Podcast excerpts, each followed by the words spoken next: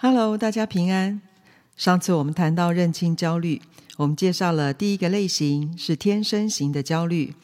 那今天我们来看两个类型啊，其中一个是无助型的焦虑。啊，无助型的焦虑就是我们常常会感到我们自己的能力好像没有办法面对眼前的问题，啊，或者是我们面对呃自身的问题、孩子的状况，常常会有失控感、沮丧感，就是一种无助无能的感觉。那比如说，有时候我演讲完，有些妈妈就会问：我很想帮助孩子啊，可是我又没有受过专业训练，我真的不知道怎么处理他们的问题。叫他们做事或做功课，他们就说不要。那不要我，我就跟他们说一定要，他们就说不要。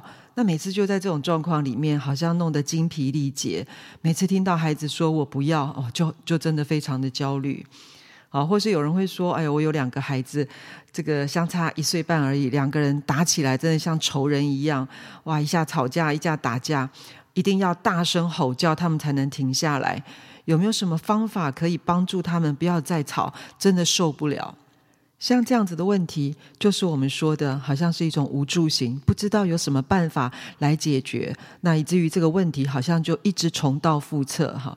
那当我们的能力没有办法面对目前所面临的问题的时候，那这种焦虑感产生，我们的情绪也会跟着高涨，甚至失控，问题就会变得更复杂。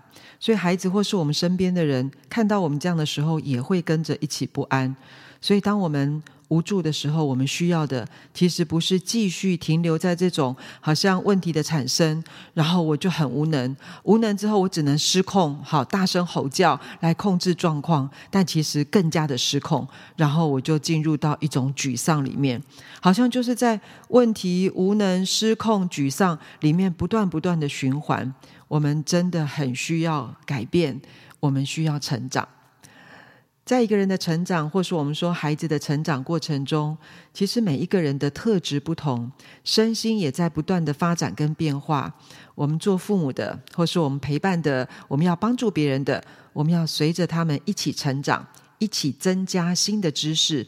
如果我们不断用过去我们就是习惯的方式来对待他们，或是错误解读他们的需要，没有适当的引导跟关爱。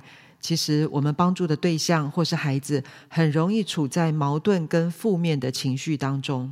那通常我们关心人，或是我们关心孩子，比较会问说：“你吃饱了没？啊，有没有睡好啊？或者穿得暖不暖？”那这些呢，都比较是身体的照顾，哈，身体的关心。在调查里面，其实发现大概有九成的大人，哈，九成的成人，也就是大部分的父母亲，其实不太知道怎么去增进孩子心灵的健康。好，这心灵的健康包括呃合宜的人际关系啦，好一种人际的技能，或是正向的认知，还有一个人内在的安全感啊，挫折容忍力、社会适应力。还有疏解情绪的能力等等，那这个部分其实真的很需要父母或是一个帮助者自己先觉察、先提升，我们才能够有效的帮助孩子。那其实要化解这种好像无助感哈，那种带来的焦虑，最直接的做法就是。去成长，好，就是展现你要去成长的这个行动力。因为无助嘛，那我们没有能力，那我们就要赋能，好，加添力量在我们的生命当中，而不是持续的在这种无助的感觉里面呻吟。所以要善用各种管道，增加自己的能力。那我们可以做一些规划。所以我们要做这个无助型的焦虑的管理，其实我们是可以用一些方法的。第一个，我们可以参加演讲啦、工作坊，好之类的相关的，你想要听的呃这个主题，你就可以找到呃那样子的一个演讲或是工作坊来参与。第二个，我们可以去大学或是一些机构或是一些社区的课程，好，我们可以去修习这些课程。那第三个，我们可以去找到相关的书籍，好，或是参与一些呃这个相关的读书会啦、社团啦，比如说我们碰到一些。呃，很难应对的客户，我们就去学怎么有效的沟通。好，我们碰到一些不知道怎么跟孩子来谈话，我们就去学习儿童的聆听技巧。好，那第四个，我们可以每一天记录孩子的问题跟需要，或是你帮助对象他的他的问题跟需要，然后思考怎么样有创意的来协助他、陪伴他。因为其实。呃很多的方法，很多专家的建议啊、那些可能也是实验出来，或者是听别人啊、或是他自己发想。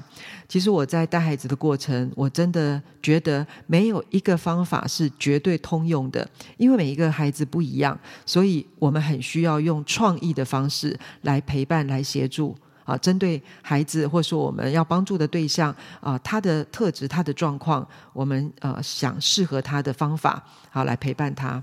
那第五个就是可以加入呃教养孩子，或是相关的这些网络啦、呃社团啦，或是粉丝专业啦等等，好就可以吸取到一些即时的经验。那如果有问题，也可以在上面询问。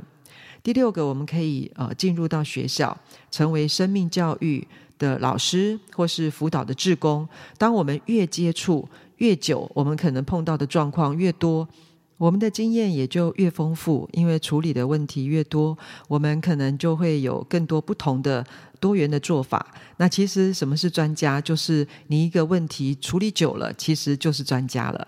好，那第七个就是我们如果真的有一些个别性的或是比较特殊的状况，我们觉得真的找不到答案，我们可以去做呃亲职的咨询啦，或是一些所谓所谓专业的咨询，那这些都可以帮助我们。所以我们可以依照个人不同的状况来规划，让自己有能力、有方法，这样我们就不会陷入无助的焦虑里面了。好，我们刚刚讲的有七个，可以参加演讲，可以去大学机构修课，啊，可以去找到书籍，啊，参加读书会，或是我们每一天记录呃问题跟需要，思考创意的方法。再来，我们可以加入呃教养孩子或是与问题相关的网络优质的社团或是粉丝专业。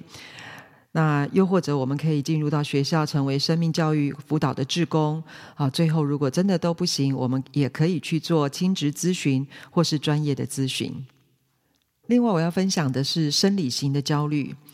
那生理因素造成的焦虑感，其实也不少见哈。像我们常常会有一些睡眠不足啦，呃，营养不良，好，或是我们头痛。有药物的副作用啦，好，慢性疾病、身体受伤等等，这些其实都会造成焦虑感，或是 常对身体不满，好，有无奈啦、挫折啦、沮丧等等这些感觉。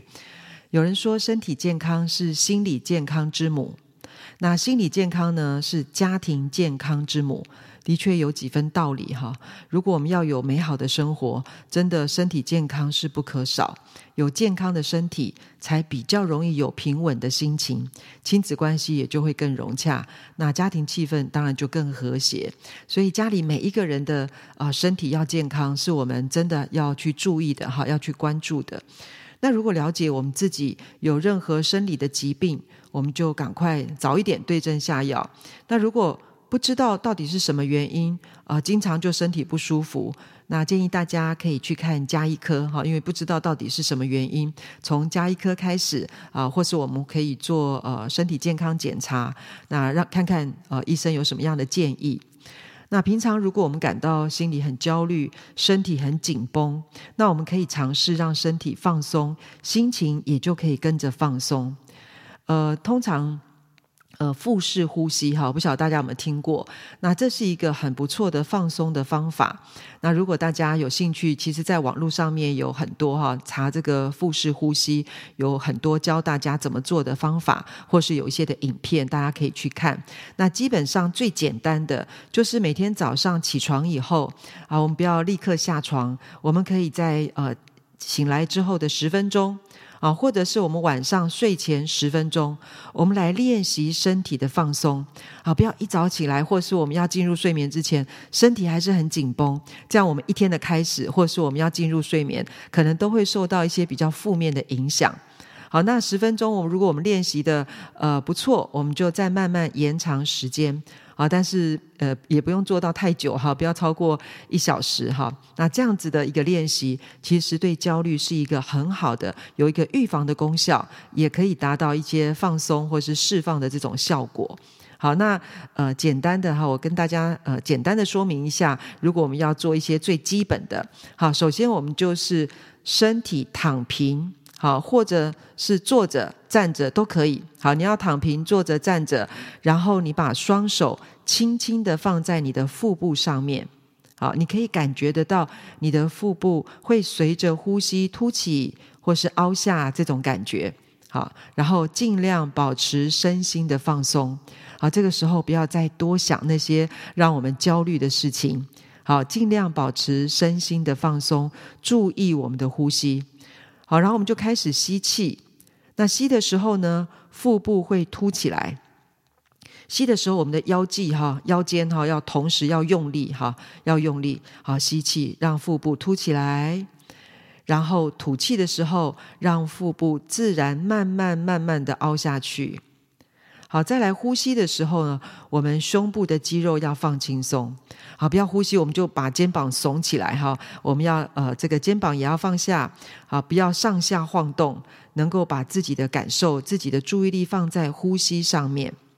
好，然后我们呼吸的次数尽量维持在每分钟吸气跟呼气大概呃四到六次左右。那呼吸呢，一共大概呃十秒到十五秒。好，吸气或呼气就是慢慢的，好，慢慢的让它可以顺畅，不要太用力。好，吸得越深越好。好，就是我们常说的深呼吸。好，吸得越深越好。那呼气呢，要比吸气速度再慢一点，再慢一点。好，所以就是反复的这样，好，把你的手放在腹部上，然后呢，就是呃，吸气的时候腹部凸起，然后腰要用力，好，吐气的时候腹部就自然凹下去，然后胸部肌肉放松，肩膀不要上下晃动，好，肩膀也要放松，自然的下垂，好，然后每一次呃吸气呼气各四到六次，哈，每分钟四到六次，然后呼吸一共大概十到十五秒。好，慢慢的做，慢慢的做。